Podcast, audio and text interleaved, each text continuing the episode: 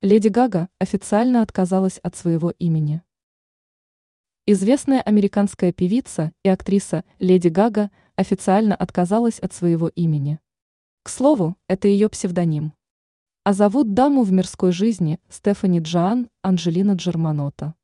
Запретила же она называть себя по имени, привычным всем, только на некоторое время, пока снимается вторая часть нашумевшего фильма «Джокер» с ее участием.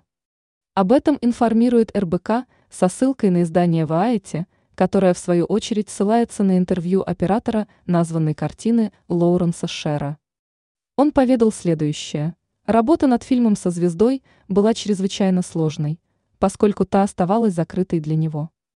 Но однажды кто-то посоветовал оператору перестать называть актрису Стефани, вместо этого используя имя ее экранного персонажа, психиатра Харли Квин.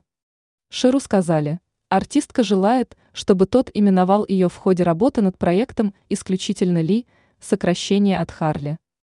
Я так и сделал, и с этого момента наши отношения полностью изменились, сообщил работники киноиндустрии. Кстати, этот оператор снял и первую часть Джокера, вышедшего на большие экраны несколько лет назад. А что касается продолжения «Джокер.